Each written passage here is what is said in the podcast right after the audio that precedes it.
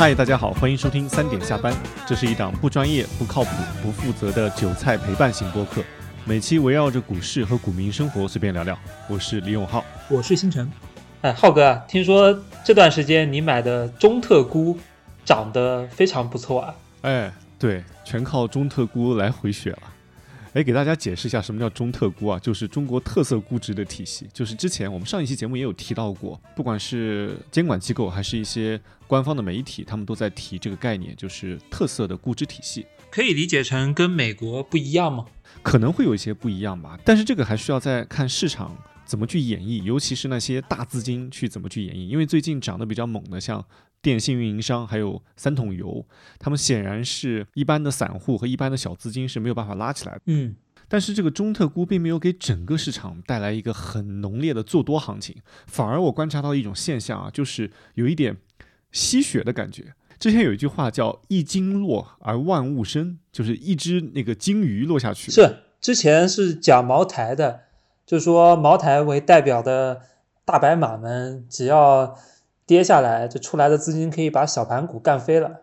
哎，对我，我上次听到这句话是在那个阿里巴巴，好像当时有一些对阿里巴巴的一些一些政策，嗯，就有一些人解读叫“一鲸落而万物生”，就是把这一个大企业给它压制一下，然后呢就会。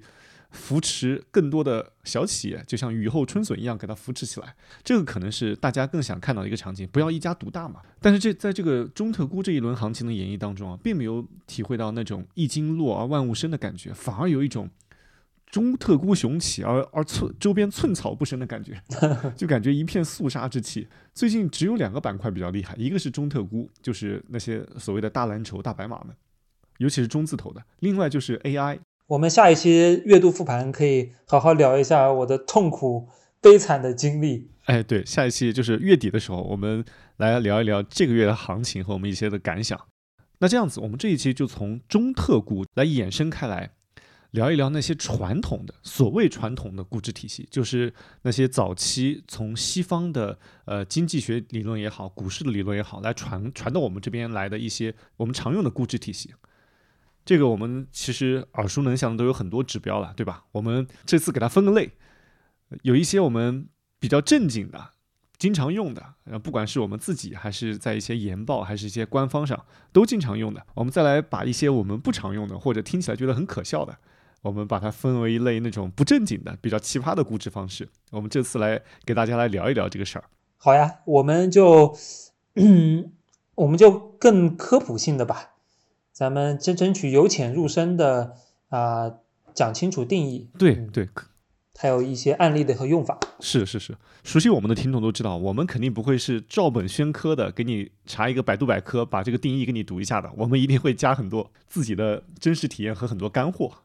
就像我们不会只卖一把兵器给你，不会只教给你一把倚天剑，我们还要来讲一讲这把倚天剑是怎么去挥舞。但是怎么去把这把剑用的更好，把这本剑法融会贯通，这个就靠我们每一个人的悟性，以及在市场上每天的历练和捶打了。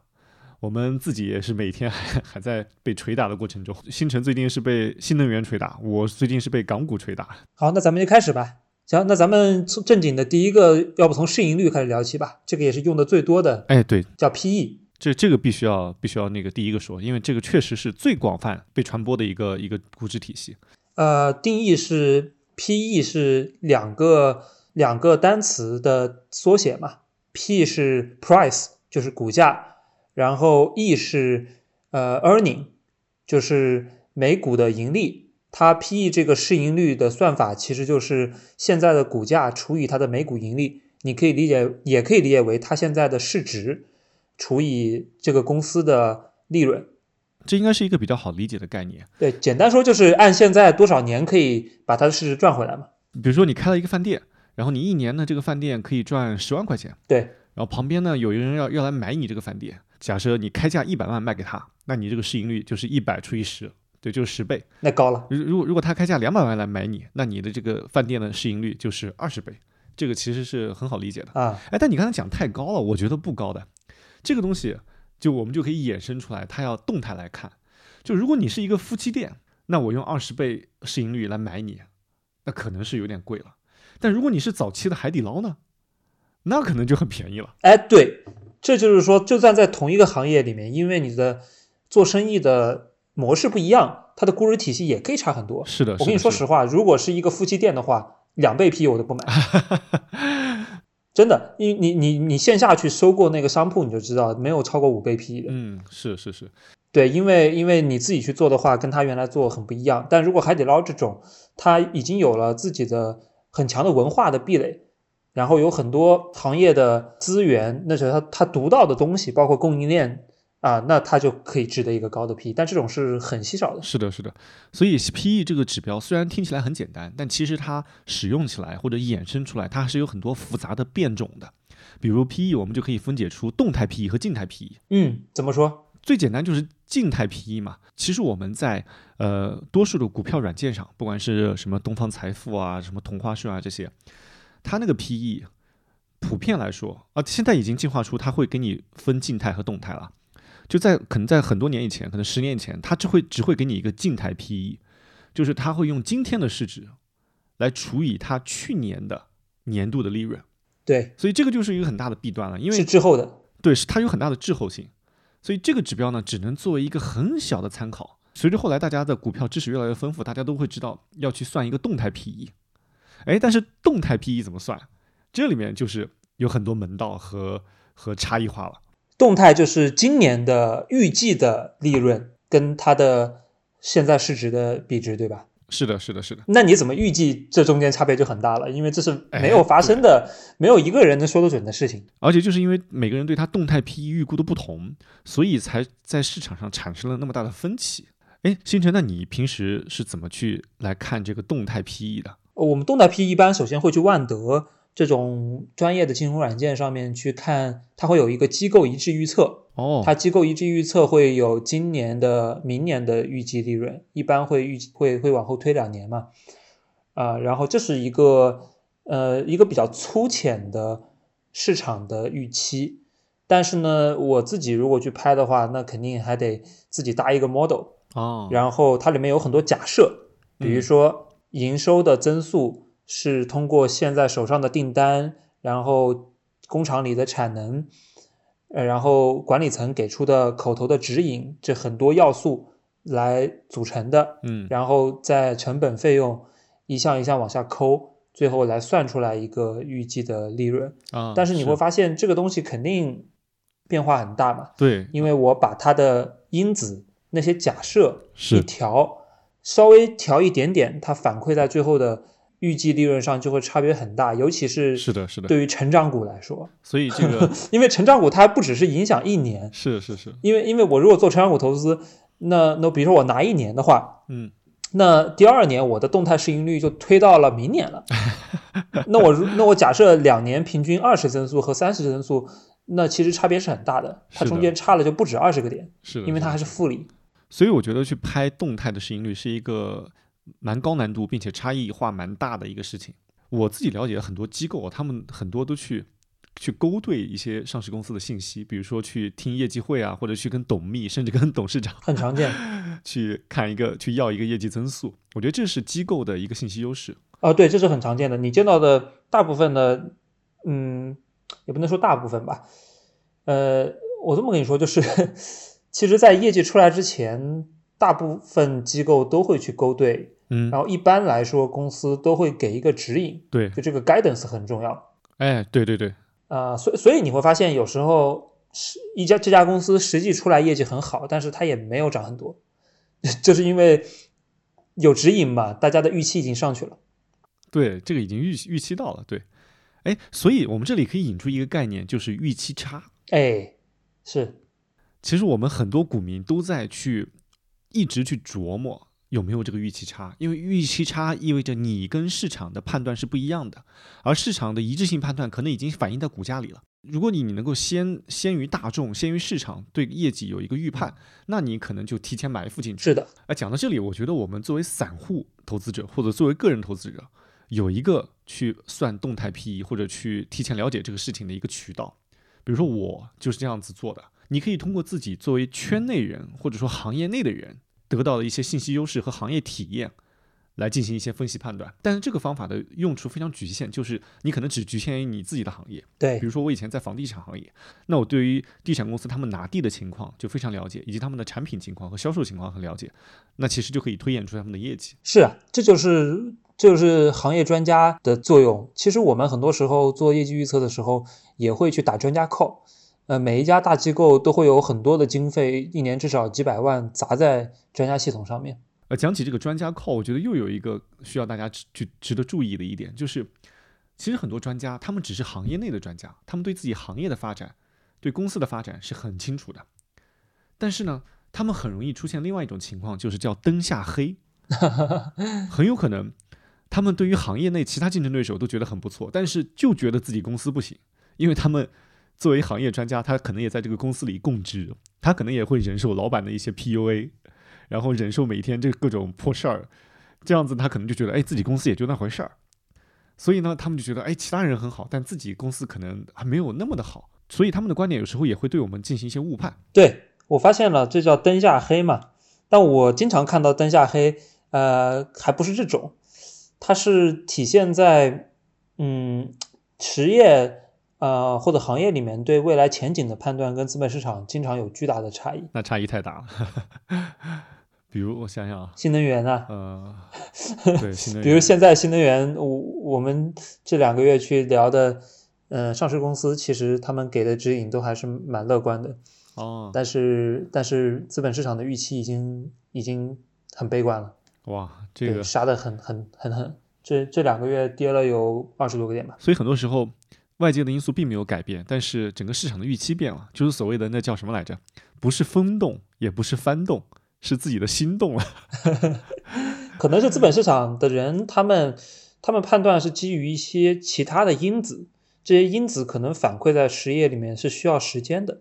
但实业的人都是根据手头的现当下的订单啊、这种东西来判断的，啊，所以这有可能，嗯，有可能资本市场是更前瞻的，但是也不一定，因为比如说光伏最近在说的鬼故事是说欧盟那边要啊、要不想让中国的厂商进来嘛，啊、但这个东西最终是不是能反映在订单上，其实没有人说的准，他只是说确实有一有一支风险之箭悬在了头上，嗯是，啊，但资本市场它肯定就会先先用脚投票跑掉吧。嗯，哎，我觉得资本市场怎么演绎这些东西都属于超纲题了。我们今天先聊一聊这些静态的指标，当然，肯听众朋友们以及我们自己肯定是把这些指标结合在一起，再去分析这个市场的情况。我们讲回这个市盈率，其实我们刚才提到的动态市盈率，它一个很重要的一个因子就是它的业绩增速。所以由业绩增速和市盈率结合起来，又有一个新的指标叫 PEG。这个指标就是市盈率相对于盈利增长的比例。哎，这个指标我专门查了一下官方的一个解释啊。其实虽然我们知道这个东西，但是还是有一个呃一个书面化的一个语言，就是用公司的市盈率除以公司的盈利增长速度，它弥补了 PE 就是市盈率对于企业动态成长性估计的不足。是的，因为高成长性的企业它就值得更高的 PE 嘛。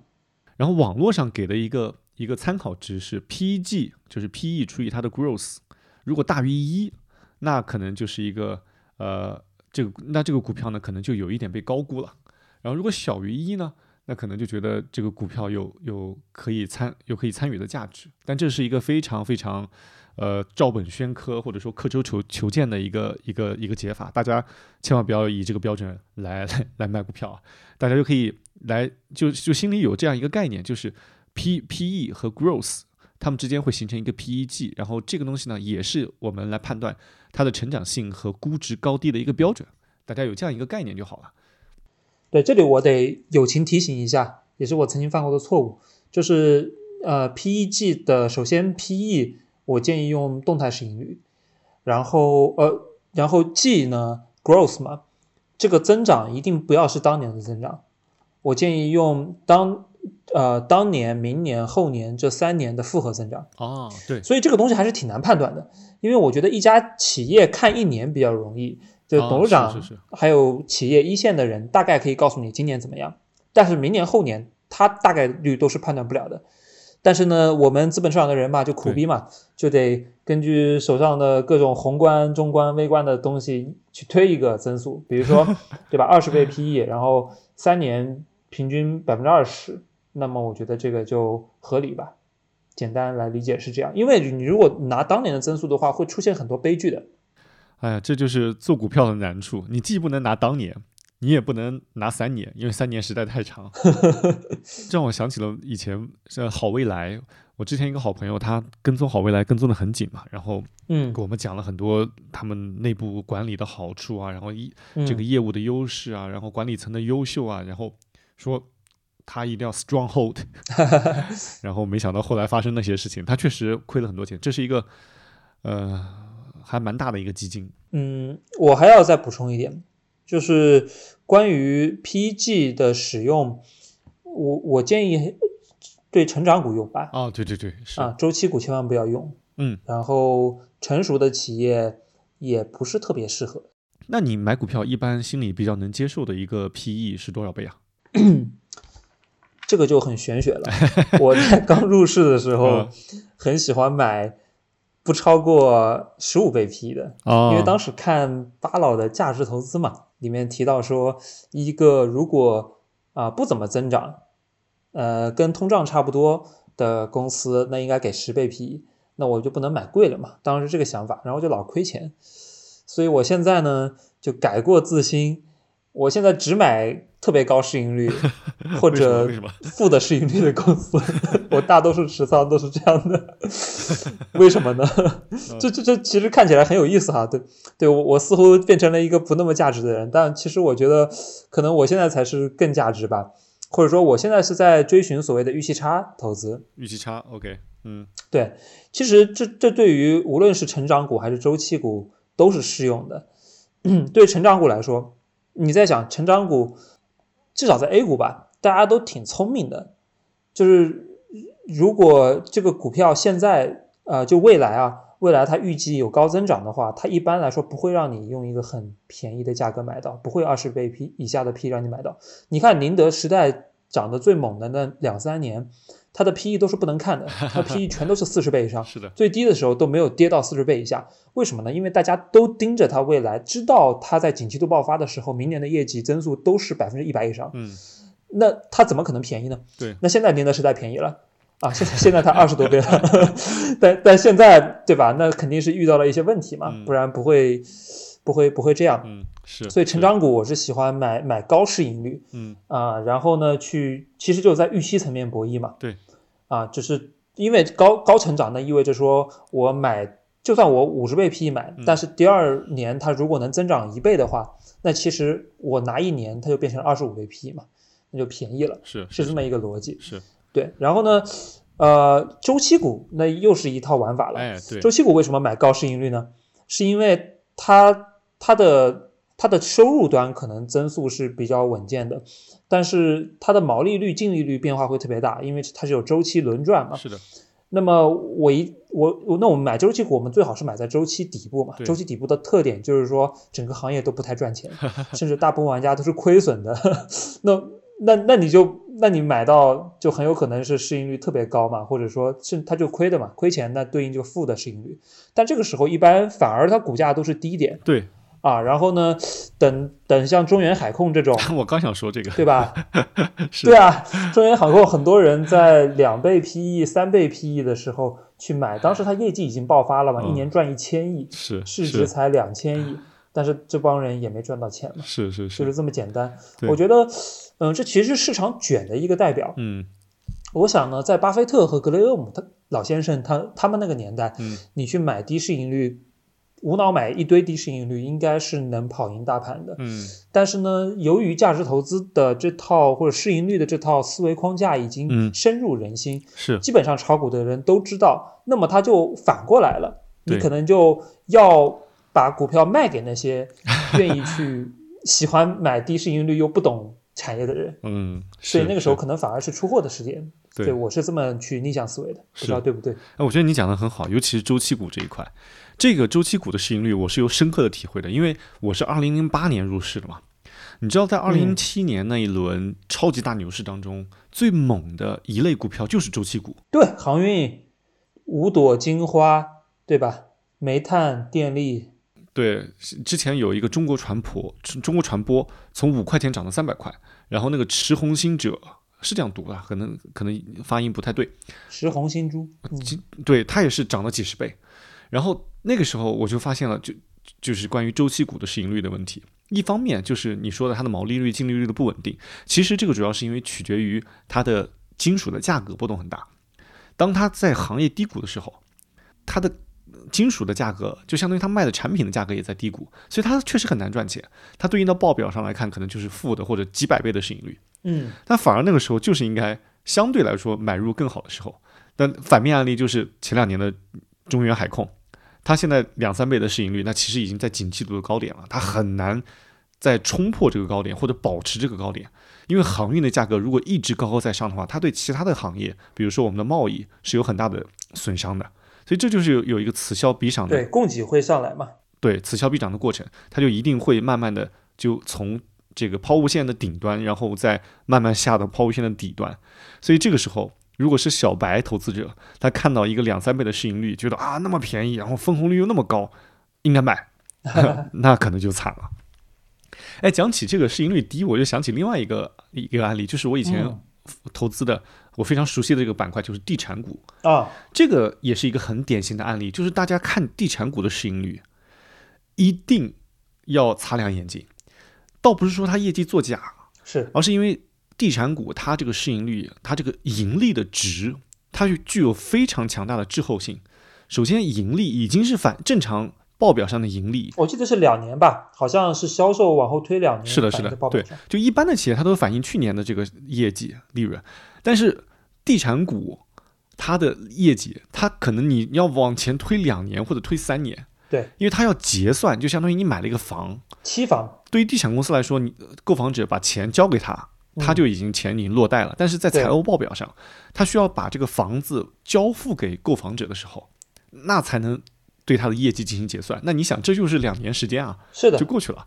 就我我买那个房就是二五年交，对啊，对啊，所以 这个也是一个市盈率大家要擦亮眼睛的地方。哎，所以你看这么简单的一个指标，它可以衍生出还是蛮多的场景的。是啊，看似简单，其实没那么好，其实它里面有很多运用的玄机。哎，那现在问题来了，如果这个公司它的利润是负的，就它不赚钱，嗯它，亏钱，那这个它的市盈率可就可能是一个无限大，或者就是一个负数了。那这个时候我们看什么呢？哎，那还有别的指标可以参考，比如说市销率 PS，哦，这个也是我们常用的一个指标。就是它的市值除以销售收入。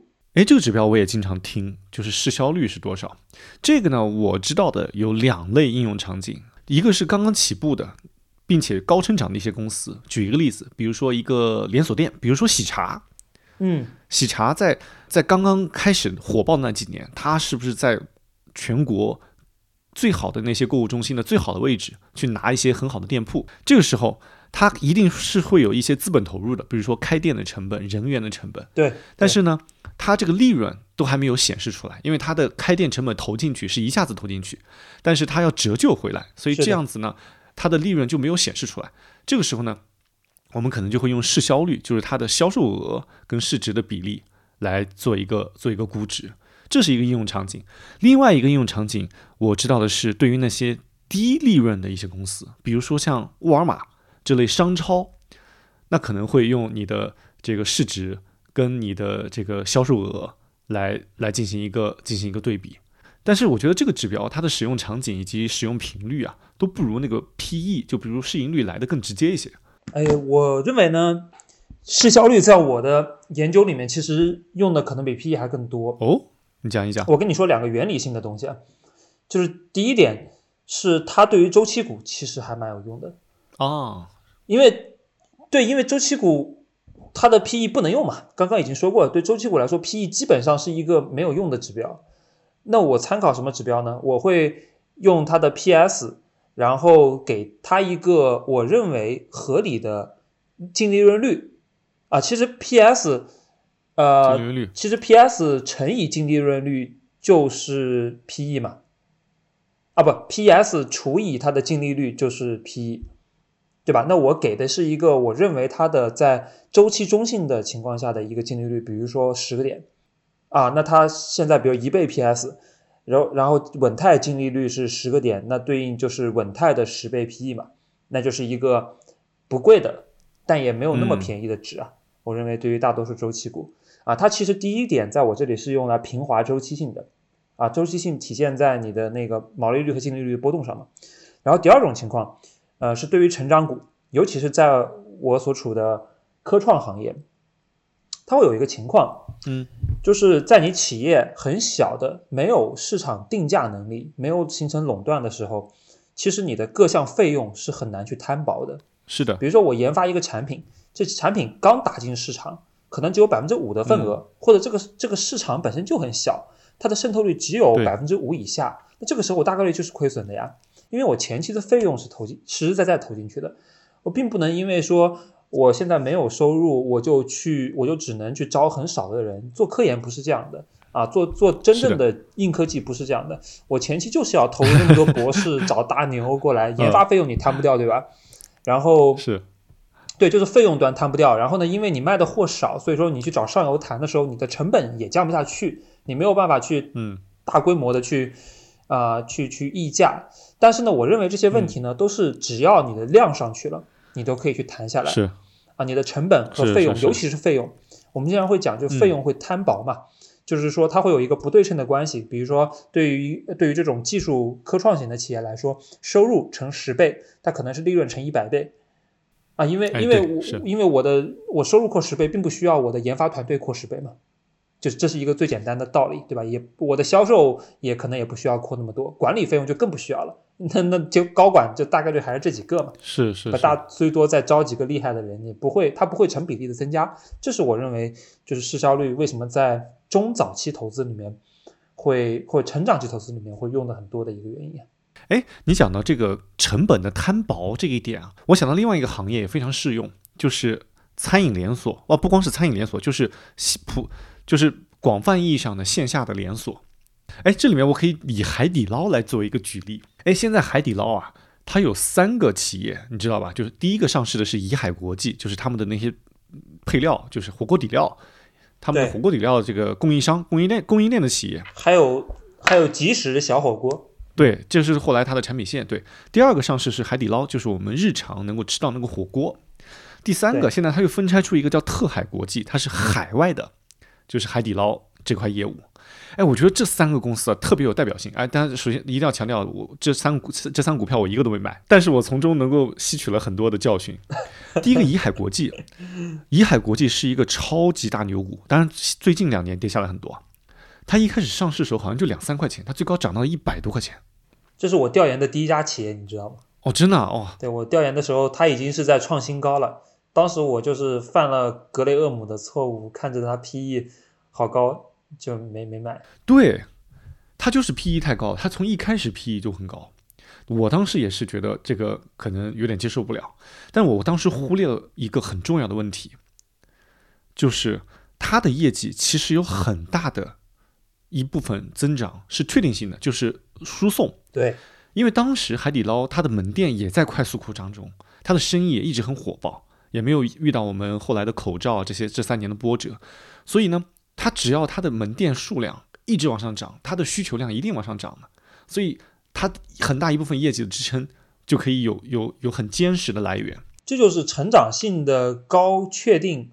啊、其实很多机构投资者都会玩这个嘛，是。他们最喜欢的就是海底捞这种商业模式，很明确告诉你未来三年开多少家店，对。所以它可以直接折现到三年后，把三年后的那个折拿过来算 PE。对，直接预估你的预估是吧？对，所以怡海国际就是因为一开始估值就很高，但我当时没有去仔细去调研它的它的这个业绩增长，所以我一直觉得高，就一直没下手，哇，所以就错过了这样一个大牛股。后来这个最可恨的是什么呢？最可恨的是我没有吸取教训，嗯我犯了一个灯下黑的错误。嗯，后来这种逻辑在物业股刚上市的那几年进行了一个完美的复制。嗯，是的，比如我我当时关注的一个公司叫碧桂园服务，就是碧桂园旗下的它的物业公司，对，它上市的时候也很便宜，后来也是到高峰期的时候可能涨了，我我印象中也是有十倍的。按理说，我是一个地产行业的从从业者，而且呢，我之前又是有很丰富的投资地产股的经验，按理说我是不应该错过这个的。但是，就有什么灯下黑呢？就是一种莫名其妙的傲慢和骄傲，导致我错过这物业嗯整个板块的大牛股。因为我以前干地产的嘛，干地产这个行业一定是觉得比干物业这个行业它的经济价值更高的。那确实，对？吧？你你地产行业在好行行情好的时候，百万年薪就是不不是年薪啊，就各种奖金啊，乱七八糟加起来，嗯其实不那么不那么这个就是耸人听闻的。就其实你身边很多人都都能达这个水平，但是你想一想，哪一个有多少物业是物业行业的人员能够拿到这个薪资水平的？当时我就想，哎呀，物业赚的都是辛苦钱，这这个没有没有多少利润的这个，然后眼睁睁的错过一系列的物业大牛股。他们就是跟怡海国际是一个逻辑，就是 P/E 他们的市盈率虽然看起来一开始很高，但是他们未来三年的增长都非常非常确定，所以呢，市场就按照这个逻辑去演绎。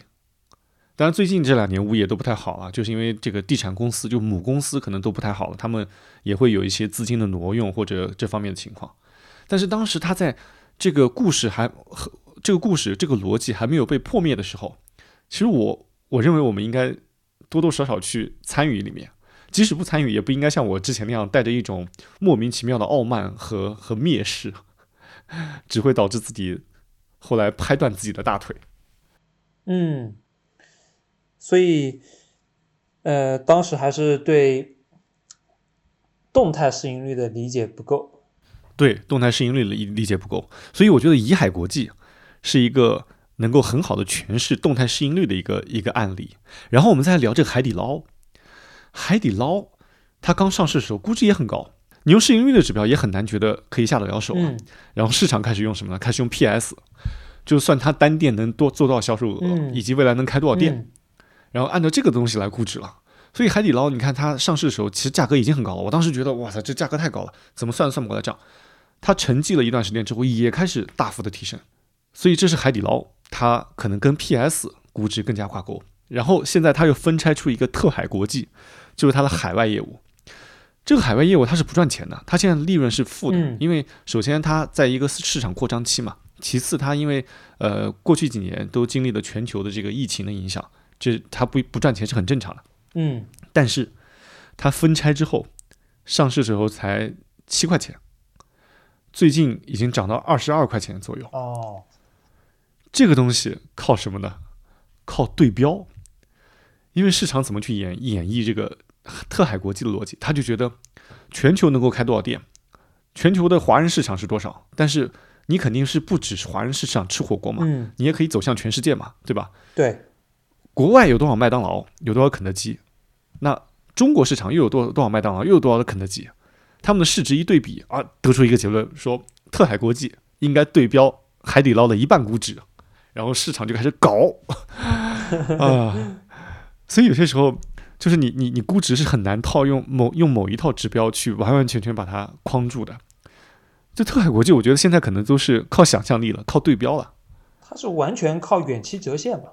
嗯。对，远期折现。这三个案例啊，就是同样是海底捞系，就这一个公司旗下的三个公司，我觉得就有三种不同的代表性。嗯哎，这里面我我我要提到这个海底捞的创始人张勇啊，嗯我觉得他是一个很会资本运作的人。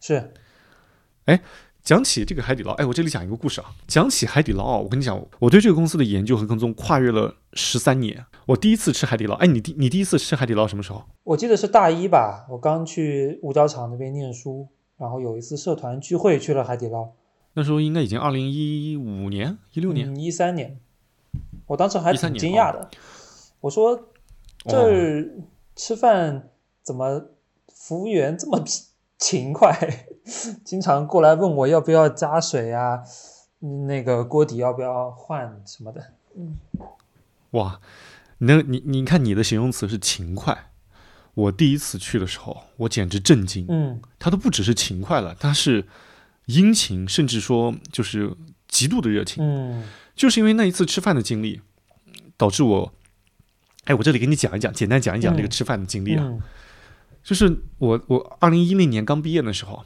就是我我最开始实习在腾讯嘛，后来没有在腾讯，我后来去了地产公司，是一个一个央企地产公司。这个央企地产公司啊，我之前提不之前播客提到过，它的工资很低，但是呢，它特别会给你上价值。就是首先这个央企就很，当然他的这个央企很厉害啊，是是是非常非常厉害的央企。我们在刚刚毕业入职几天之后，他就把我们全部拉到了北京的小汤山，嚯，进行了一个为期两个月的封闭培训。你想一想，我们一群刚刚毕业的年轻人，两个月是什么什么概念？就是脑壳打开被他们洗。哇，那你们在那儿恋爱都都都谈好了吧？哎，对，哎，你说的还真的对，谈恋爱到分手的全过程。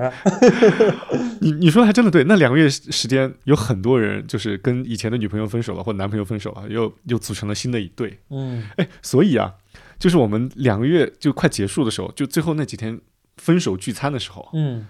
我都不敢在操场上散步，你知道吗？就是怕走着走着就就踩到一对，就 就是就走着走着就就遇到一些这个嗯，看见两个人在聊天，就就很尴尬，对吧？嗯，哎，那浩哥，为啥人家都成双结对的，就你一个人走到操场上呢？呃，我呃，对。这个你问了一些不该问的问题。这个这个这个这个这档播客呢，我老婆也在听，所以我肯定跟你说，我是一个人在走在操场上散步。但是这个都不重要。懂。我来跟你讲一讲这个，在在这个就是因为你想两个月时间嘛，那些一群二十二岁啊、二十五岁的这些年轻人朝夕相处，啊，就就大家关系就很好。然后呢，其中有一个有一个有一个女孩子啊，她就想请我吃饭。为什么呢？就是就是因为在一个队里嘛，就天天就关系很好。他就说：“哎呀，因为他在北京读大学，对，他就跟我讲，说我一定要请你吃海底捞。”我说：“海底捞是什么？”他就跟我讲是一个火锅。哦。然后我们在为期两个月的培训当中呢，最后半个月是在北京公司实习，就是你去干一些这个乱七八糟的事儿。比如说我当时是在人力资源部轮岗，嗯，那其实那段时间呢，两个月两个星期的时间呢，就是白天干活，其实你也没多少活。晚上就大家在一起玩儿，然后呢，有一天他就跟我说：“我们今天晚上在哪里吃火锅，吃海底捞。”嗯，然后我就去了。哇塞！当时为什么这个东西会让我震惊呢？就是首先它的服务很很殷勤，这个大家都知道了，对吧？嗯。最重要的是，我去洗手间的时候，从洗手间出来，那个门口啊，有一个阿姨，她专门给你递擦手的纸。他一边递还一边对你笑，这个其其实已经很让我震惊了，因为你他正常的那个在餐桌旁边的服务，大多数人都能感受得到，但是洗手间递纸这些服务啊，都是在早期他们才有的，后期因为店多了就没有了。是的，然后这个呢，只是第一次让我震惊的，嗯，第二次第二次震惊呢，就那一晚上。就是那那晚上一顿饭让我有几次震惊的时候。第一次就是让我去餐厅拿纸，呃，我从洗手间出来拿纸巾给我擦手。第二次震惊的时候是，我们吃完饭快吃完饭了，有一个领班，就是可能是大堂经理之类的，他就走过来说：“哎，我们现在有一个参观后厨的活动，嗯，你要不要去看一看？”我当时想，因为我是做当时我是做招商嘛，所以我很我是很想了解这些企业的。所以我就说，哎，那我去，我就跟着他一起去后厨看了一下，然后我就在后厨，首先看到是窗明几净，就是特别干净。然后呢，那些墩子就切菜的、端菜的，所有人都对你笑，你知道那是一个什么场景吗？哎呦，听着毛骨悚然啊！就是不，但他是那种，他不是那种虚伪的笑，他是很真诚的笑，真的很真诚的，发自内心的笑。你是可以分辨出虚伪的笑和真诚的笑的。对吧？你是能够感受到，那说明海底捞的洗脑能力确实挺强的。哇塞！我当时真的震惊了，这是第二次震惊啊。嗯。第三次震惊就是我我从厨房回来，那个大堂经理跟我一起回来，嗯。然后他就我们在聊嘛，他说：“哎，你你是学生啊，还是你工作还是什么之类的？”我说：“我是来培训的，我是。”他就说：“你从哪里来？”我说：“我从成都过来。”他说：“哎呀，我们也是四川的，就是因为海底捞四川的企业嘛，嗯，海底捞是从四川简阳起家的嘛，嗯，所以他有很招了很多四川的服务员。”然后他呢，就立刻用四川话跟我聊。哎，虽然我不是四川人，但我我会说四川话。我就跟他聊天，聊完天之后，就他就把我送到我的餐桌上，我就继续吃。嗯，吃了没多久，嗯，他拿了两包火锅底料过来了。他说：“老乡，我送你两包火锅底料。”我说：“不要不要不要，我现在还在培训，我我也我也没办法做，我也没就是没有这个条件，我寄回去也麻烦。”嗯，我说：“我不要了，谢谢你，我不要了。”他就扭头就走了。我以为就结束了，然后过了一分钟，他又过来了。他说火锅底料你不要，那这样子我送你一张代金券。然后他送了一张两百块钱的代金券，我那一顿饭一共吃了一百六十四块钱，我印象太深了。嚯！所以就意意味着那一顿饭一分钱没花，他还倒贴我三十多块钱，当时简直震惊了。感觉被你薅到羊毛了呀！现在海底捞哪还有这种好事儿啊？现在没有了，对。但是你想一想，在二零一零年那个时候，他就是靠这样的服务去出圈的。然后呢，后来有一本书。是可能在二零一二年左右出版的，叫《海底捞你学不会》那本书出版很久了啊，对，但现在好像也卖的还挺好的。嗯，那个时候就讲了，我看过那位作者，他去跟踪海底捞的一整套的这个呃运营体系，包括他们服务为什么能够做那么好。我当时就觉得这公司太牛逼了，这公司以后上市我一定要买。那你咋没买呢？后来上市了，发现发现估值太高，下不了手。嗨，你这，哎呀，你还是犯了。古典主义估值的错误，对，刻舟求剑，对吧？刻舟求剑了，嗯。但海底捞这个故事和它配套的三个企业，我觉得真的能够很好的诠释市盈率，还有市销率，呃，还有这个靠想象力的估值，这这样一些衍生吧。我觉得这是一个很好的案例。那我们继续接着讲下面的这个一些一些指标啊，嗯，我们下面聊一聊这个市净率。哎，这个市净率我觉得跟最近的中特估啊有很大的关系，嗯。市净率啊，我一般周期股会参考。第一就是呢，周期股主要是因为，呃，它的它的 ROE，我觉得应该最终是在一个均衡的水平，就不会太高，也不会太低。那么这个时候，其实，呃，其实 PB 就是市净率，呃，去除以一个 ROE 就是 PE 嘛。嗯，所以所以它也是有这样一个对应关系的，所以我觉得，那既然没法看 PE，周期股没法看 PE，那我就市净率做一个参考的指标。但是呢，啊对，呃，我我觉得就是这个对成长股可能不太适用哈，就成长股你肯定不能这么看，嗯，是因为成长股有很多隐形的资产嘛，就我觉得核心是得看它的资产负债表里面的。资产是不是够实？哎，对，因为我理解负负债其实一般都是比较实的嘛，负债就是不会多不会少，对吧？但但也但也不一定啊。你们地产行业的负债，我觉得很多也不是。哇，那个太太多表外负债。对，但资产大家的差别就会很大。我觉得这个值的参考价值，我个人觉得不大。就我甚至都不看这个东西，嗯，我只在一个场景会看，就是熊市的时候，嗯，就看它到底有多熊。那有一个很很广广泛意义的指标，就是看整个市场它的这个跟市净率跟它的对破净率，就是它的股价或者说它的市值已经跌破它的净资产了。这个呢，可能作为一个熊市的到一个阶段性底部的一个一个一个参考指标。除了这个之外，我是基本上都不用这个指标的，因为首先净资产这个东西我就不太信。净资产都是评估出来的，嗯，那评估的时候是有很大的区别的，以及很大的这个弹性空间的。比如说，你看制造业企业的那些净资产，比如说你的呃机器，它有用的时候，它就是一堆生产机器，嗯，它如果没用的时候，它就是一堆破铜烂铁，所以这中间它是有很大的差距的。所以这个指标呢，我我我是不太不太看的。但这个指标跟最近的中特估行情。是有一个很大的联系的，嗯，因为中特估很多这种中字头的都破净了嘛，是，而且是。长时间破净了，对，那他们破净了也没法融资啊，对，因为国国资委有一个要求嘛，就是说你如果低于一倍市净率融资，它有可能被认为是国有资产流失。哦，就是国有资产流失这个词啊，这个帽子可可是很严重的，如果扣在管理层的身上，这个是。大家都担不起了，所以呢，把一些破净或者说在净资产边缘的一些国企，他们的股价拉起来，可能是更多的市场势力更希望看到的。比如说我们上一期节目里聊到，像国资委，大多数央企它最大的股东都是国资委。呃，如果把股价拉抬起来，那么以后这些企业的融资和增发也会有更大的价值嘛。还有目前国资委也在倡导这些中字头的企业去提高分红率，那其实也就是相当于让企业把钱。变相的交还给国家，国资委再利用那些钱去转移支付，去支持一些需要扶持的一些行业和地区。所以这个呢，我觉得是跟最近的中特估是行情是有一定关系的，就是不能让它破净资产。对，毕竟融资才是 A 股设立的本质目的，对吧？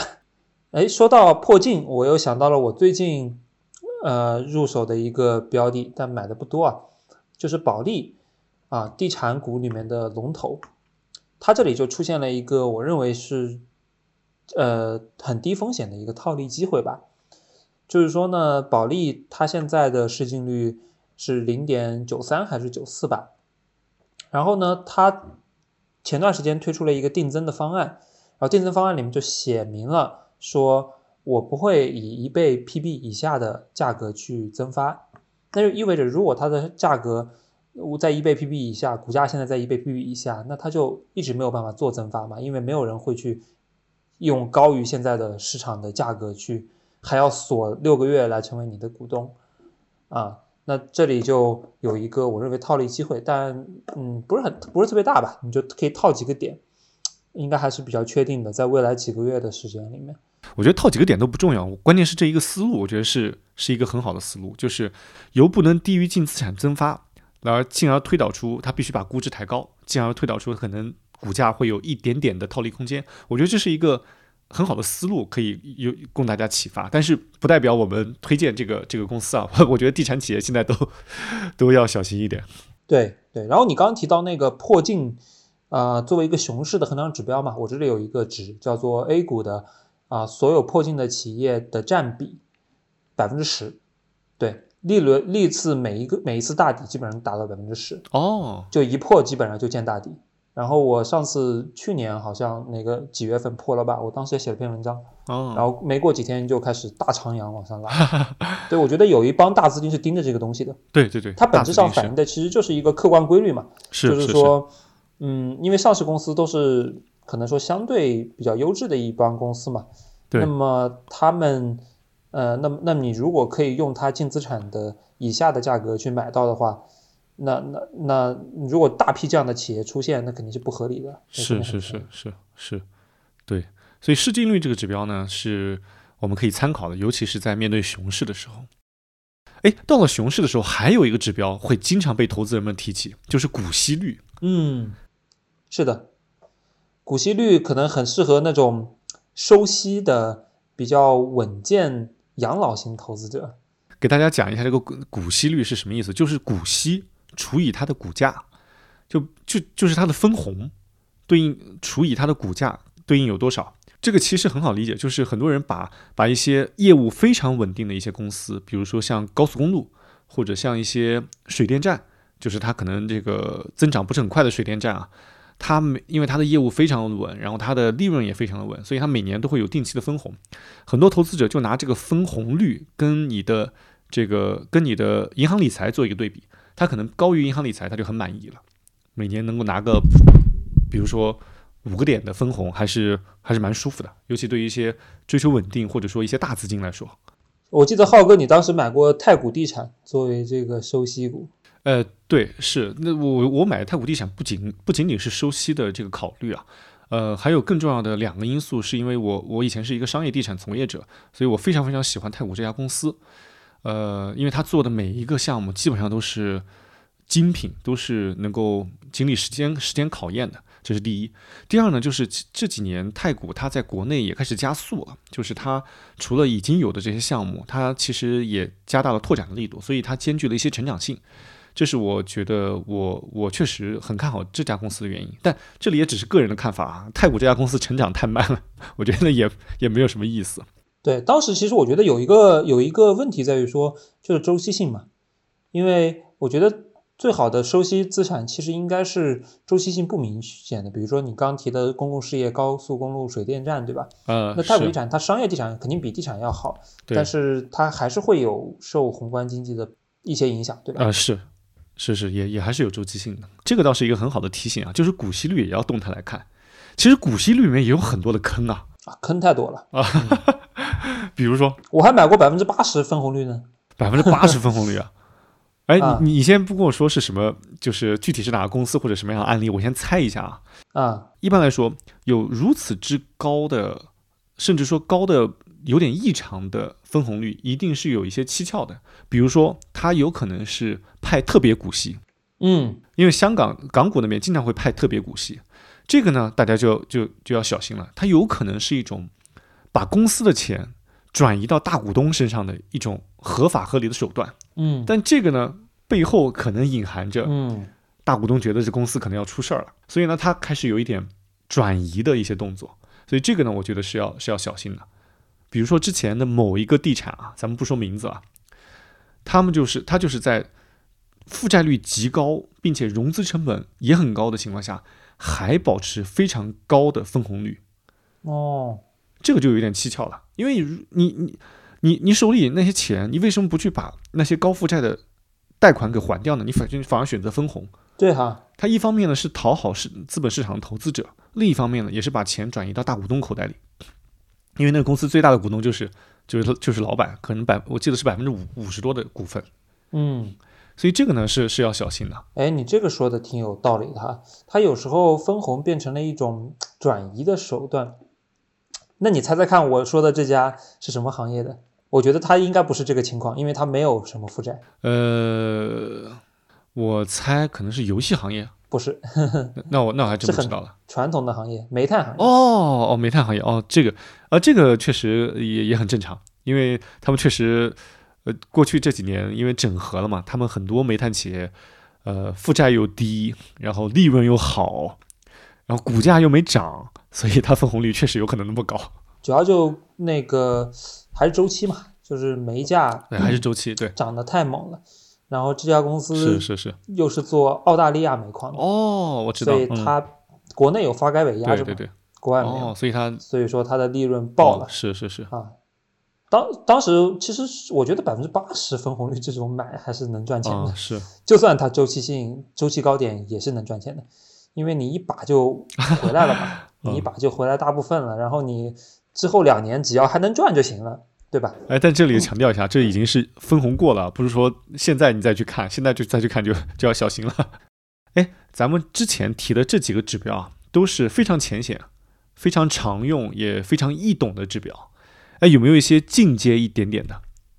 那我就讲一个学术派的最常用的吧，也是整个欧美这一百多年以来啊、大家会去公认的，投行在发行保荐的时候都会去做的一个很基础的估值体系，叫做 DCF。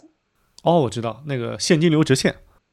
嗯，对，就是 DCF 也是三个呃单词的缩写嘛，discounted 是呃折现，然后 CF 是那个 cash flow，就现金流折现、啊。它的重点有几个，嗯，第一个是你要去估算它未来几十年里面的现金流，它一般来说呢是短期啊，它会拍一下每年的增速不一样。然后呢，从某一年开始，它就会去假设你有一个长期的增长，比如说五个点、十个点，就是长期的这个一般都会给的很低嘛。是，然后呢，直到比如说第十年，或者第十五年，或者第二十年，然后后面的就不算了，因为大多数公司其实你看不到那么久，对吧？你只有像。茅台这种你可以看到说它二十年后肯定还是过得还可以，但其他公司都不好说，大多数可能都不在了，对吧？然后呢，你你先拍出未来的现金流，然后呢，你再你还需要拍一个折现率。这个折现率就是说，因为未来的钱肯定比现在的钱要不值钱嘛，十鸟在林不如一鸟在手在手。对，因为你你现在拿到这钱，你放在你去做投资，对吧？它本来也有一个机会成本的收益嘛，啊，那么它就会需要涉及一个怎么评估企业现在的价值呢？你就需要把未来的每一年的现金流都按照一个折现率把它折回来，对吧？比如明年的，假设这个折现率我是百分之十的话，那明年的嗯现金流我就除以一点一一点一嘛，然后把它折回来。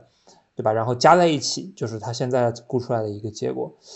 然后折现率是怎么算的？浩哥，你知道吗？我嗯，其实我我本来想等你全部讲完的时候再表达一下我对这个指标的态度。既然你问到我，我就先跟你讲。哦、那其实我讲完了。哦，你讲完了吗？其实我讲完了。OK，那我就给你讲。嗯你刚才提到这个指标是一个学院派的一个指标，对吧？嗯，像我这种散兵游泳，我就根本不看这个指标，而且我认为所有人，别人跟我拿这个指标来看，我都都直接扔一边去，因为它的三个重要指标，其实三个都是要拍的。对，那那其实你想想这个误差得有多大，所以我根本不看这个指标的。它其实是很容易被调节的。呃，那投行的同学们都知道嘛，这个 DCF model 就是随便答，它很多时候是倒推。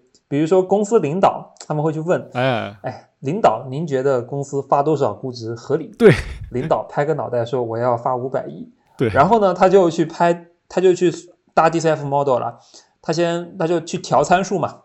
那想总能给你调出来，对吧？现金流，对吧？第一个是你，你如果比如你拍出来，你算出来只有一百亿，一百亿到五百亿怎么去填呢？你首先你的增速我可以把你调高嘛，对。然后第二点，我折现率还可以调低吧？那折现率它其实是这个无风险利率加上风险溢价嘛。是。无风险利率肯定你动不了，但是风险溢价你可以上面去琢磨琢磨，是对吧？然后它这个很敏感，对，因为。因为它的增速啊，它它是反映在好多年之后，对，就你把增速往上调一个点，它是未来的十年的现金流都往上蹭蹭蹭 就拔起来了，很恐怖的。是，所以这种指标就是领导要多少，我就能给你调多少。就像我们有时候买鞋，就比如说以前，我以前真的有那种情况，就是买那种断码的鞋，就是打折的鞋，就是奥特莱斯、耐克的折扣店。嗯，这个鞋虽然是断码了，对吧？这个鞋有多大，我脚就有多大。嗯。我可以从四十穿到四十三，可以从四十码穿到四十三码。嗯，哎，这个这个有一点叫叫什么“削足适履”，对吧？这个是成语是这样说的。对，反正这个指标我是不怎么看的。哎，你讲的这个东西，但我我讲一个我经常会看的一个指标，嗯，也有一点点学院派，对，但其实蛮适用的，就是 ROE，就是净资产收益率。哦哦。这个指标我认为是非常重要的，就是呃，而且我之前看了一个一个一个盘点和一个数据，就是在过往可能十几年，嗯，那些超级大牛股，比如说茅台、像格力这些东西，他们的每一年的平均的净资产收益率都是在百分之十五以上吧，我记得，嗯，反正是这样一个一个一个值。净资产收益率这里可以给大家解释一下，哎，到时候我们也会把呃，因为这一期有很多数据和和公式啊，我这一期我会准备一个 show note。我之前我们之前不是说不写 show notes 了吗？觉得 挺没意思的。我们的内容那么的，我们的内容应该值得全部都听完。但这一期还是写一个。但这一期干货比较多，我觉得需要写一下。对，把那个 ROE 是怎么计算的，给大家展示一下。因为可能很多不是财务专业的，或者不是投资方面的一些一些老手们，他们可能不知道。就净资产收益率其实就取决于三个指标，就是周转率、利润率和杠杆率。嗯，其实很好理解，周转率就是。就是你一天赚，就是你个生意也可以赚多少次。我这里举一个例子啊，就是比比如说一个餐厅，它有一些高档餐饮啊，它可能一一天中午和晚上，它一张桌子只能接待一桌客人，嗯，吃完就走了，吃的很慢。但有些周转率比较高的，它可能一张桌子，它中午这个时间段和晚上这个时间段都各自可以接三波客人。那它的周转就很快，嗯，它可能毛利率很低，但它周转很快，相当于它一块钱赚了三次，跟你三块钱赚了一次，其实利润是差不多的。是的，这里面呢，比如说我可以举一些大家比较耳熟能详的例子，像呃，尤其在华东地区啊，还有像像一些一线城市，之前前几年有一家比较火的餐厅，江浙菜叫外婆家，哦。他们早期刚出来的时候，那个菜是非常非常便宜的，三块钱一一盘土豆丝。我当时因为我做招商工作嘛，那时候我当时就跟他们的一个一个合伙人在谈，我就问你们怎么赚钱的，他就给我讲，首先土豆丝是不怎么赚钱的，但那他那个东西呢，作为一个吸引流量，他呢有些菜赚钱，但其实赚的也不多，他主要还是看靠这个翻台和周转。所以如果你观察一个餐厅或者一个行业，它的利润率特别低，那它一定要靠。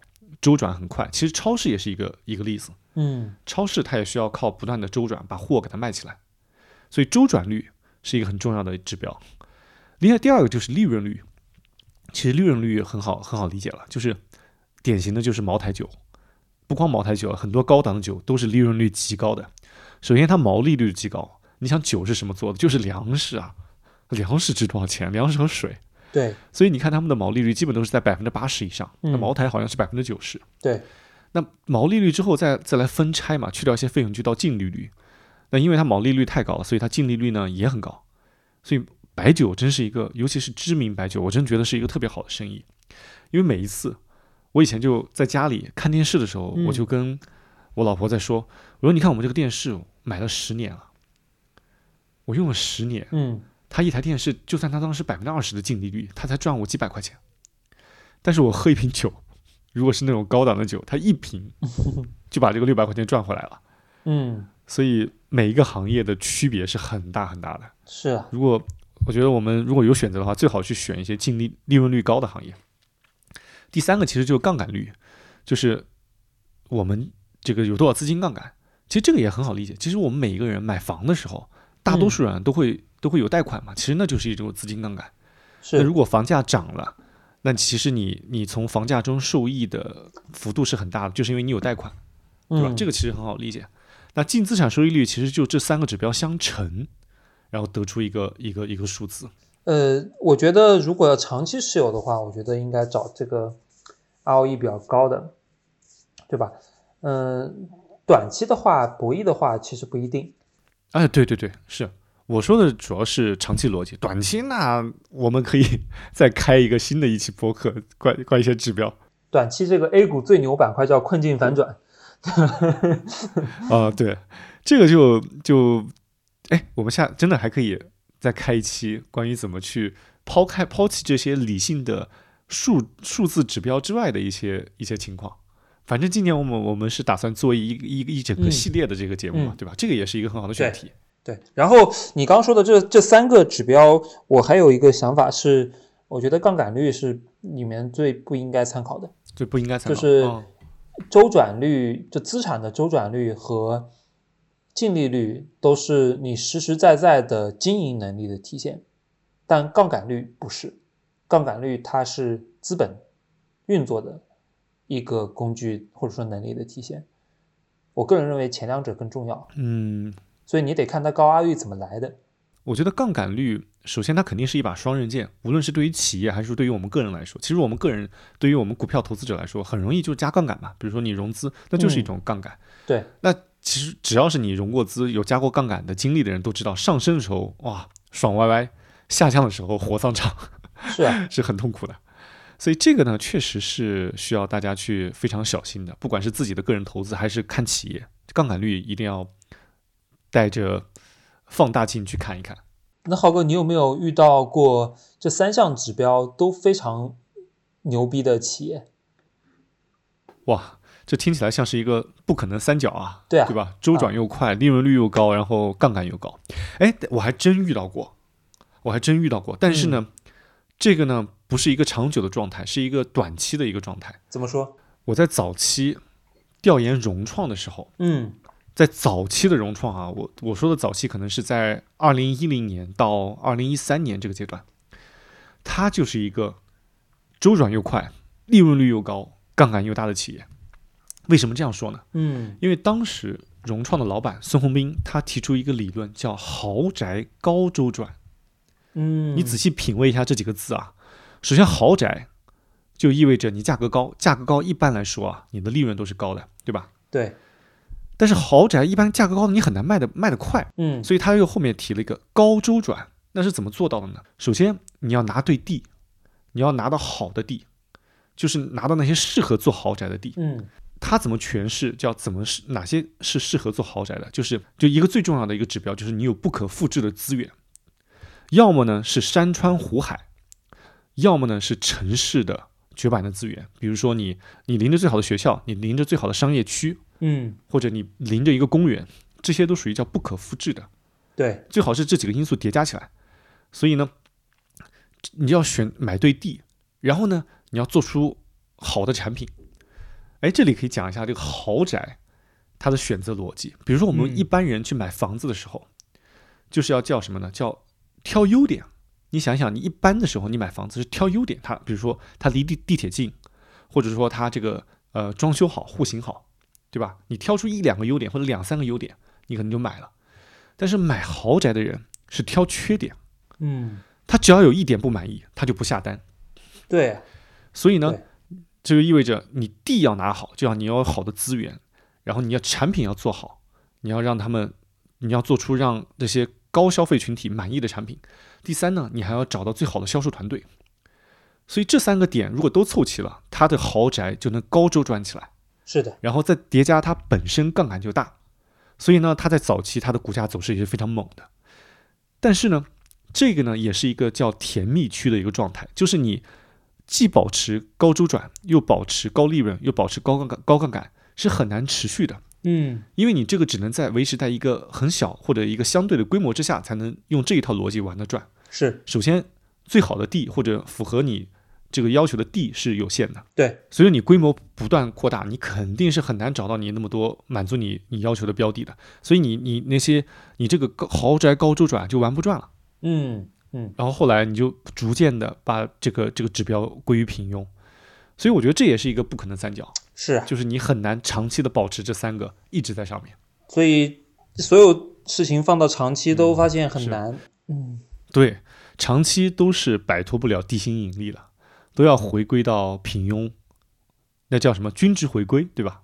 嗯呃，哎，我觉得这几个指标啊，就是从市盈率、市净率还有市销率到到你说的 DCF，就是现金流折现，到我刚才提到的 ROE，就是净资产收益率。我觉得如果把这几个指标全部放在一起杂糅起来看，嗯，如果我们把这些都用熟的话，其实我觉得大家能够对每一个公司或者每一个股票有一个初初步的判断了。我觉得能多点谈资吧。实际上我们也不太用，PE 可能用的比较多，动态的 PE 用的比较多，PS 用的比较多，其他用的少。嗯，哎，你说到谈资啊，我们来再讲一讲更有意思的一些谈一些估值方法。我觉得这个更有有利于做谈资啊。我们刚刚讲了一些比较正经的估值方法和估值指标，我们再讲一点奇葩的，奇葩到什么程度对吧？就是觉得你听起来就觉得很可笑的。啊？比如说我之前听到一个指标叫市亏率，就是市值除以你的亏损，哇，这个我行啊，花钱谁不会啊这个你？行对吧？因 为上次我在哪看到一个，就是一段话，就是嗯，某个公司其实亏了很多，但另外公司比它亏的更多，所以呢，那个股票被炒得更高。就有些时候，你你你是很难理解这个市场炒作逻辑的。我后来想，那可能是因为他亏的太多了，所以他不管怎么样，他总不能更差了吧？就像你考试考了全班倒数第一，你随便考一考，随便努点力都是进步啊。预期会有边际改善，对吧？对对，你怎么都是边际改善，所以我觉得市亏率这个指标是是是很搞笑的。啊，那那是那它亏损，我觉得也得看原因啦。如果他是因为大量投入到研发而哦导致的亏损，我觉得容纳度是市场的容忍度会高一些。哦，哎，对研发这个事儿，哎，好像听说你们科技行业还有一个指标跟这个有是有关的，是不是？呃，就市值对跟，在科创板刚推出来的时候，当时有有帮媒体他们弄出了一个市盈率的指标，然后把各家公司比了一下市盈，率。就是 市哦值除以它的呃研发费用，嗯，或者研发投入。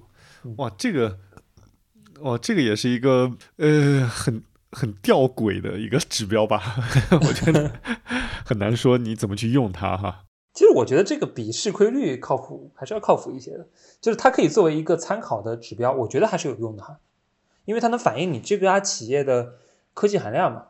嗯、科技含量对，因为因为它反过来就是一就是，比如说当时很多人说华为牛逼嘛，因为华为一直它的研发费用除以营营收是在十五个点以上，嗯，就这其实是非常难的是是是啊。那嗯对，那其实就是把那个收入换成市值嘛。嗯，是。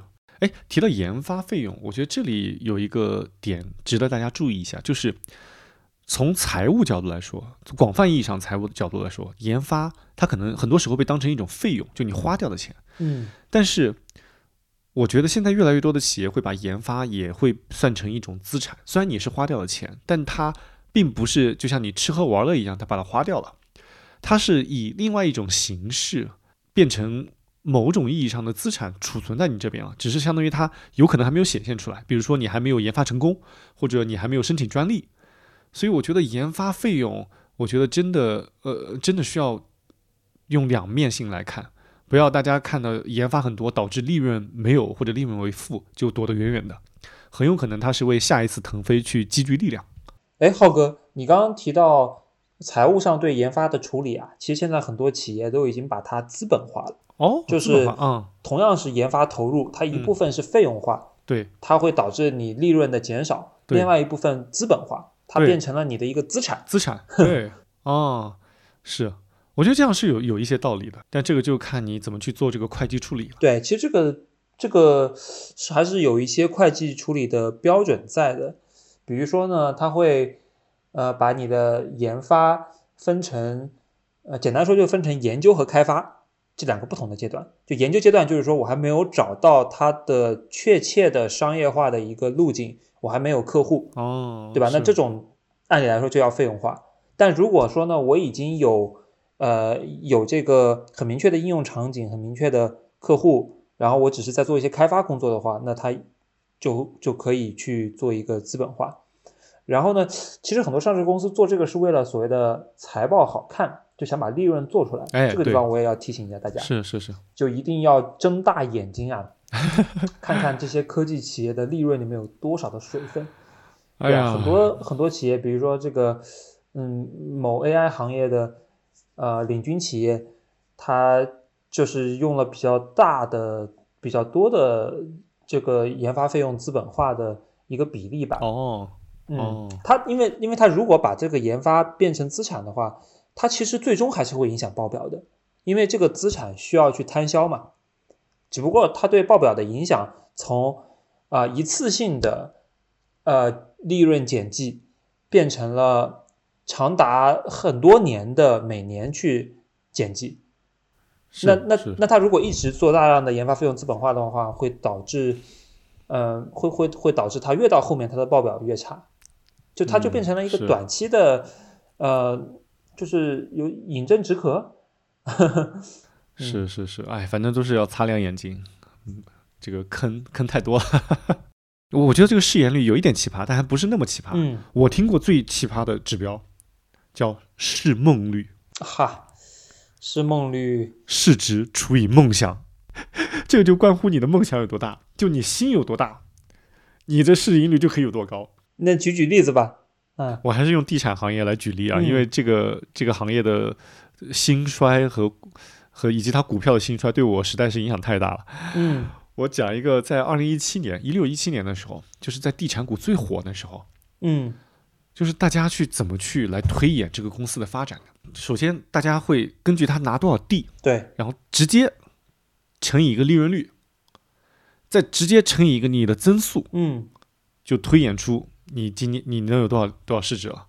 但是每一个人对于增速和它的利润率的拍的这个数值啊，都是有差异的，嗯嗯，所以以至于有一个公司啊，被拍出了八八四八的市值，融创中国。就是你只要在这个微信群里，嗯。对你只要喊一声八八四八，就会一呼百应，就是大家都会有一种心理暗示，就觉得珠穆朗珠穆朗玛峰的高度就是未来这个公司应该有的市值，就大家已经当时已经极度乐观了，就觉得这公司它的老板又牛逼，管理团队又有狼性，然后拿地又多，然后收并购又厉害，嗯。但是大家其实，但是在那个时候，在那个亢奋的情绪之下，其实很，我觉得很多人犯了一个错误，就是线性推演。对，就他把一个项目做成，推演到十个项目能做成，推演、嗯。推演到一百个项目能做成，最后推演到一千个项目能做成，嗯，这其实是完完全全两个事情，是的，就是不能线性推演，同时呢，这个树也不能长到天上去，就它它很容易遇到遇到天花板，就是这两年我们经常提的一个词叫熵增。对，就你总会有一个正向和负向相抵的一个一个值出现。规模其实是个诅咒。对，规模是个诅咒，就是当规模大了的时候，你会有很多莫名其妙的、想不到的事情出现。哎，我以前在一家公司工作的时候，呃其中有一块工作内容是跟长租公寓相关的，就是就是嗯现在年轻人经常毕业的时候租租的那种长租公寓。呃，我对，我我之前供职那家公司还是规模最大的长租公寓。当时我去总部开会，我就听那个长租公寓负责人讲到一个谈到这个风险的问题。嗯他提到一个风险是我之前没有想到的，说现在这个公寓业务已经发展那么大了，嗯你嗯知道最大的风险是什么吗？嗯，管理上的跑冒滴漏。呃，这个只是一个风险，就管理上一定是有风险的，财务上也有可能有风险，但是其实最大最大的风险叫小概率高风险事件。哦，什么意思？就是比如说啊，你比如说你管一个公寓，那你可能嗯这些人都很熟，对吧？那你可能一百个人，其实很发生那些奇怪的事情是很少的。但如果你管了一百个公寓，然后里面住了一万个人，或者你管了一个很多公寓住了十万个人，你很难避免里面有没有精神病啊，嗯有没有自杀的，有没有 drug dealer，对吧？有没有甚至有有没有那个这个一些这个从事非法身体交易的一些人，你没有办法去避免的。对，他对你的企业的品牌的损失都是很大的，一桩都不行。对啊，媒体在大肆宣扬，然后这个呢就有可能对你的品牌造成毁灭性的打击。所以这个呢，其实其实就是熵增，就是当你规模大的时候，它的一种无法避免或者难以避免的一种一种负面的效应。嗯所以，当我们在推演公司和企业的发展的时候，是一定要避免线性推演，就是觉得啊，它一定可以一直涨，一直涨。哎，不过这种线性推演啊，只要你冷静的去分析，大家都能够避免。但怕就怕你当时处在一个群情激愤的一个氛围里，就大家都亢奋了。嗯，就比如说当时那个一五一六年、一六一七年那个时候，地产股的行情，对，就是大家都亢奋了。我跟你讲，我跟你讲一个段子啊，嗯不是段子，就真实的一个一个故事，都亢奋到什么情况？就是咱们炒股都有微信群嘛，对对吧？对。首先每一个每一个公司都都会有一个不止一个了，都是有好几个微信群，然后感觉里面都有一些意见领袖，然后如果你胆敢提出一些对这个公司业绩的一些质疑，那你可能就会被踢出去，然后就会被辱骂一顿。对，然后这是这是第一点啊。第二点是我有一个微信群，我们以前有一个很有意思的活动，叫猜月销，就猜你这个公司每个月月度销售额。嗯嗯然后可能一个群里可能比如说五十个人，那我们都在猜。我们猜呢，就会比如说他假如说这个月销售额一百亿哈，那你嗯可能有些人猜九十八亿，有些人猜九十九亿，有些人猜一百二十亿。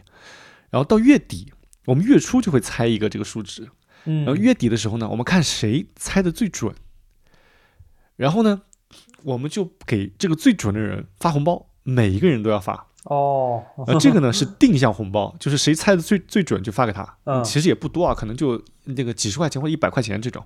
嗯嗯然后这是第一类红包，就定向红包，给那个冠军来发的。嗯另外一个呢叫差价红包，就比如说他月每个月月底他发了一销售额是一百亿，嗯，比如说你猜一百五十亿，那你就差五十亿，那你就发五十块钱的红包。对，然后因为每个人都参与嘛，所以一到月底就是红包雨。但每一个红包你其实你抢到可能就几块钱，但是那个氛围就让大家觉得特别群情激愤，特别的亢奋，特别的激昂，所以经常会有那种情况。我那时候下班的时候，我就把开着开着车，我我就把车停路边，就在那抢红包，然后一边抢红包，一边有些人在里面在在在在戏谑嘛，在在在开玩笑说：“哎呀，这一群。”因为那里面当时行情很很好嘛，而且那里面其实蛮多大佬的。嗯他说，一群千万富翁甚至亿万富翁，为了这几块钱的红包，来来抢的这个不亦乐乎，传出去丢不丢人？丢不丢我们某某股东的身份？哎呀，嗯，哎呀，这想想真是激情燃烧的岁月啊！有很多你事后回头看觉得很很有意思的事情。哎呀，这种群什么时候也拉拉我呀？哎呀，就我已经很久没有这种感觉了，最近都亏钱。但是是梦率啊，这个梦想啊，有些时候真的让人打鸡血。呃，但浩哥，你有没有想过，就是导致市梦率，呃，就大家都会去用梦想来估值的，其实它背后有一些底层的因素啊。就是我总结下来是有两个东西，哦，就一个是流动性，一个是嗯一个好的故事，或者说宏大叙事。哦，对一，般呃能长成融创这种让大家都有信仰、都有梦想的呃这种这样一只牛股啊，嗯它是缺一不可的是啊。那我那我分开来看吧，就是呃就比如流动性，对吧？嗯流动性。我这种故事出现在最多的时候，那一定是市场它钱多嘛，对，是的，那钱多的话，呃，它才是它才是推起一波行情的，我觉得最大的一个宏观因素。比如说，二零一五年的时候，A 股的杠杆牛市、嗯啊，比如说啊、港股，其实我们在前几年经历那波牛市，其实美联储在疫情之下放水的一个，它成为了资金的呃一个呃吹起来的一个泡泡。对，因为本来港股是离岸市场嘛，对这个东西就非常的敏感，是，对吧？这是流动性的因素。嗯然后第二个呢，就是说流动性多的时候呢，也并不是每一家公司都能被流动性选中的。对，因为现在公司这么多，对吧、a 股都五千家了，那它一一定需要有一个很宏大的叙事，是，有一张非常牛逼的 PPT 啊。然后比如说，我最近也总结出了一些规律啊，哦，就是纯看这个叙事够不够宏大，其实用一句话就可以概括。这些这个定律是跟业绩没有关系的，什么就叫做一等大事是改变人类。啊？比如说 Chat GPT，对对，ChatGPT 就对，这个东西，我真的觉得是没业绩啊，就是两三年内你都看不到业绩。但最近但是呢，它就是改变世界的，是的，是的，对，改变人类的，它能可能让每一个人的生产力都能够提高，每个人都能变成神。对之前雨森他发了一条朋友圈嘛，对，就说这个，他说嗯，这种改变世界的科技都是能让人越来越在很多方面接近以前的神明，对吧？那这种事情是一定要参与的啊、我当然没有及时参与，这是我的问题，嗯，对吧？那下次肯定是顶着涨停板也要去追哇，塞，对。然后二等二等大事，二等宏大叙事是改变中国，啊，对吧？比如说一个大的政策，比如说芯片、半导体碳中和这些，啊、对对吧？芯片半导体讲的是这个，对吧？我们要自主可控，对我们不能被别人卡住脖子，对对对，对吧？这是二等大事。嗯三等大事就是改变行业，比如说，呃，这家公司 弄出了一个新技术，然后可以颠覆原来的巨头，对吧？那么我觉得这就是我对叙事的一个三重的一个排列吧。哦，是是是，然后最后，呃，说到这个释梦率，我想分享很喜欢的啊、一段话，它其实是来自于一本书，叫《华尔街十年》。然后这段话也被很多很多的人引用过，尤其是在二零一五年的那轮史诗级牛市里面。啊，这句话我我把原文读一下吧。啊，来读一下，嗯，他说，人人们若是只想把股价波动与商业统计去挂钩，而忽略股市运行中的强大想象因素，又或是对于股票涨跌的技术面视而不见，就一定会遭遇灾难，因为他们的判断仍是基于事实和数据这两个基本维度，而他们参与的这场游戏却是在情绪的第三维和梦想的第四维上展开的。哦，对我第一次看到的时候，我 就鸡皮疙瘩就起来了。对啊，然后据说葛卫东当时也非常喜欢这句话，就是中国炒股票最牛逼的人。哎，这句话我也要反复诵读一下啊，我觉得还是 有一种有一种醍醐灌顶的感觉。就是我们一方面是基于事实，但另一方面，比如说你的市场是不是流动性宽松，它的业绩怎样；另一方面呢，也有很多自己叠加以及市场给你潜移默化影响的一些想象。嗯比如像之前最火的时候，那些地产股、那些地产大佬们，正好谈到这个地产，其实我我确实对融创这个公司啊，我是有很复杂的感情的。嗯一方面，我觉得这位老板就是孙孙孙总啊，是他他的人生大起大落，是是是非常精彩的，而且他做企业之前垮过一次。其实确切说，应该是遇到两次大的挫折，他都又起来了。这次算是他第三次大的挫折。我我我我觉得能够不断的爬起，跌倒爬起的，也是很值得尊重的。但是他到后期，是的，嗯，可能不管是企业管理的原因，还是资金杠杆的原因，还是调控的原因，导致真的有很多房子的交付出现问题。我觉得这个是是很残忍的，或者说对很多的购房人来说很残忍的。别人嗯辛辛苦苦掏掏空六个口袋去买一个房子，然后交付都会出现问题。我觉得这个对于嗯对于大多数的普通家庭都是一个都一个很大的灾难。但我还是希望融创能够渡过难关，起码把这些未交付的房子 都全部给它安安稳稳的交付好。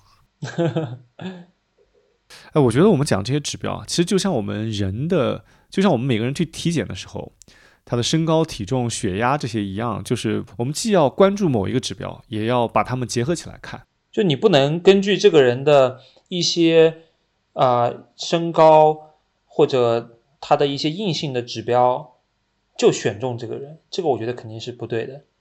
啊，它只是一个参考。是，就是一个参考。对我们今天也提到了一些自己的案例，还有一些还有一些简单的一些方法吧。我觉得这些都是我们自己总结的一些套路，也并不代表它是对的，也并不代表我们每一次都能抓住并且利用好。是的，是的，这些指标它可能都是都是一些辅助。等到哪一天，如果我们能够不去纠结于这些指标，能够所谓的叫一眼定胖瘦，就毛估估一下，觉得哎就它了，那我觉得我们应该就是对于股票的研究和理解更上一层楼了。哎，这让我想起了那个。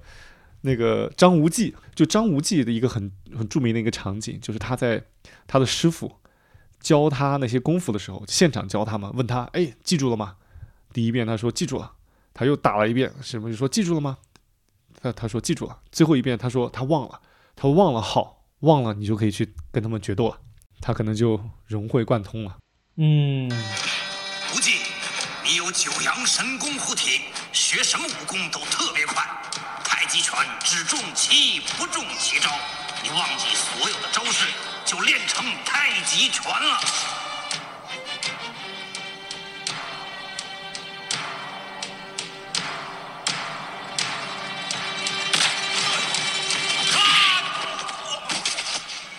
记住没有？嗯，没记住。这条叫什么拳？不知道。你老爸记住了？我忘了。好，你只要记住把这俩混蛋打成废人就行了。但我觉得，我觉得抛开指标之外，你之前提到的关于故事、关于讲故事、关于想象，也是我们需要去认真学习和体会的。